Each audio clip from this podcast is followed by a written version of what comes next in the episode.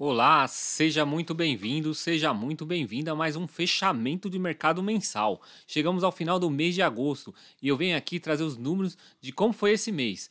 O principal índice da Bolsa Brasileira terminou o mês com uma alta acumulada de 6,16%, aos 109.522 pontos, indo na contramão de seus pares mundiais. Olhando para os Estados Unidos, o cachorro louco estava solta.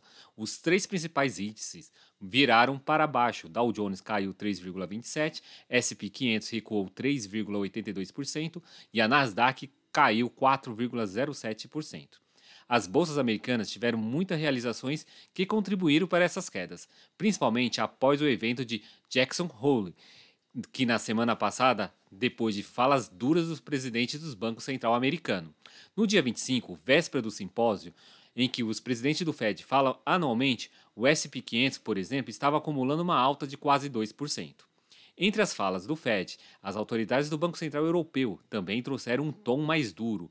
A Isabel Schnabel afirmou que os bancos centrais devem agir com força para combater a inflação e por falar em inflação, a inflação anual da zona do euro veio acima do esperado, atingindo 9,1% no mês de agosto. A Rússia fecha o principal gasoduto para a Europa, dando a desculpa que é uma manutenção rápida de três dias, o que acabou ocasionando um grande nervosismo na Europa sobre a confiabilidade e fornecimento de energia já na semana que vem.